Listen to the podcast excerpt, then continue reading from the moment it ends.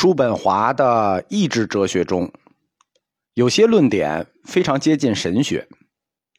在佛教四框架理论里，佛教哲学和佛教神学之间，他们的分界是比较清晰的。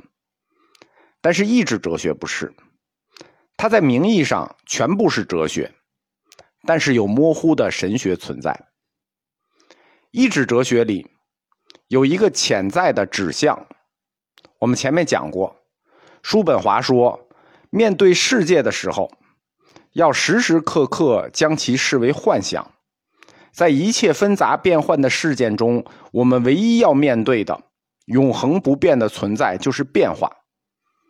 但这些变化的目标和方向不会改变，就是意志的方向。这段话是什么意思呢？这段话里隐含着一种宿命论。如果世界的本质是意志，那么我们将处在一个无可逃避的决定论里，即意志的方向。任何事物，植物也好，动物也好，人也好，都是不自由的。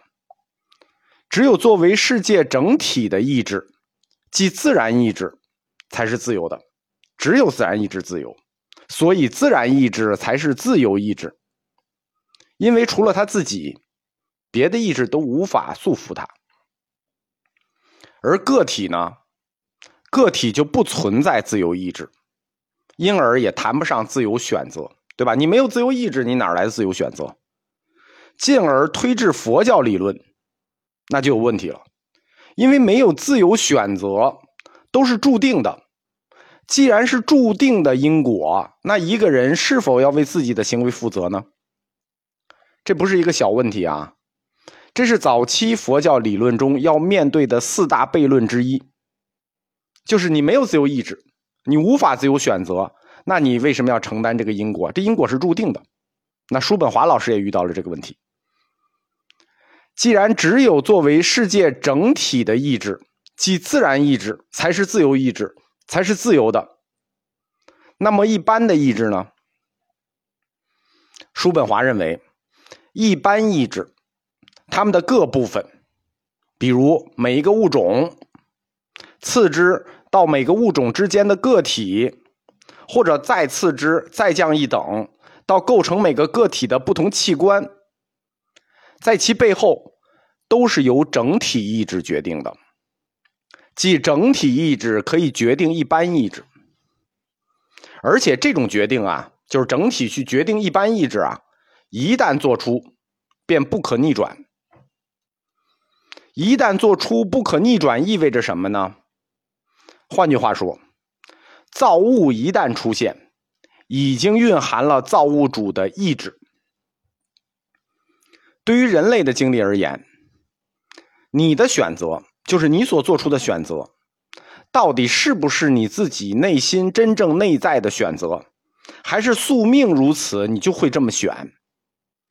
这种意志决定论。和自由意志论之间构成了一组长久的在哲学上的冲突。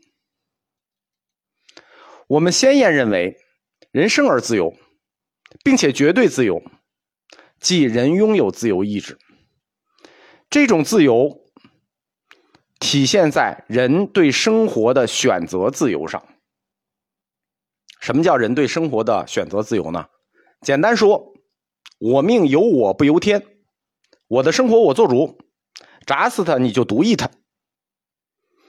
在生命的过程里，我们随时可以开始另外一种生活，甚至可以去追求成为另外一种人。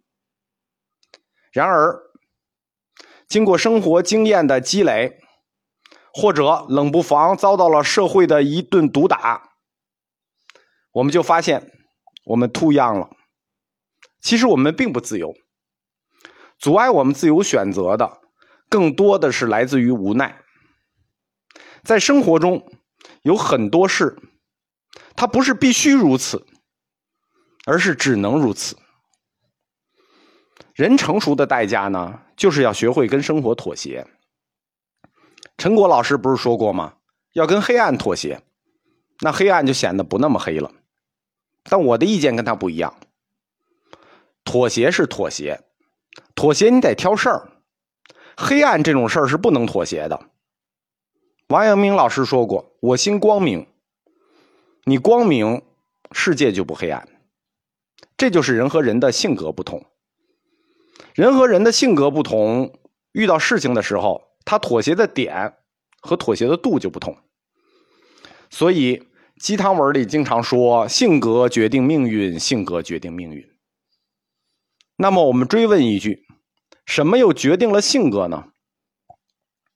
叔本华说：“意志决定性格。”对于人类中的个体来说，一个人无论下多大的决心，无论进行多少反思，他的行为举止其实早早的就被意志所决定了，不会有什么大的改变。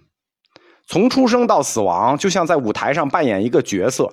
它的内容和过程都已经设定了，等待的只是落幕。当知道无论经过多少繁华，最终的结果都是落幕的时候，叔本华就指出了他的三个世界论中的最后一个。他是三个世界论嘛？他的最后一个叫作为苦的世界。为什么我们按照叔本华的理论进行推论，就能得到苦的世界呢？如果世界的本质就是意志，那么我们将处在一个无可逃避的决定论里，即世界的方向就是意志的方向，生命意志和生殖意志推动的一个循环，就像古希腊神话里推动巨石上山的西西弗斯，推上去滚下来，推上去滚下来，无止境循环，无望、无效，而且无能为力。那这个世界不痛苦吗？那简直必将痛苦。叔本华在《作为意志和表象的世界》这本书里论述了三个世界，他通过前两个作为表象的世界和作为意志的世界，推导出了第三个作为苦的世界。这就是三个世界啊，作为苦的世界、意志的世界、表象的世界和苦的世界。为什么这个世界必将是痛苦的呢？难道推巨石上山的这个西西弗斯不能把这个事情当做一个锻炼身体吗？就是以锻炼身体的心态来看待这个大石头。生命意志和生殖意志的驱动遍及整个生物界，为什么动物就不觉得痛苦啊？为什么我们就觉得痛苦？这是因为人类意志的方向是有问题的。我们说世界的方向就是意志的方向嘛，但人类这种动物，它意志方向有问题。动物的意志主要就是生存的本能，就是活着，它没有乱七八糟多余的东西，很单纯。而人不是。对于人类来说，意志它不是一个抽象的概念啊，抽象的存在一个意志，不是的。意志是有具体外在化体现的，就是它可以体现成外部体征。人类意志的外在化体现就是欲望。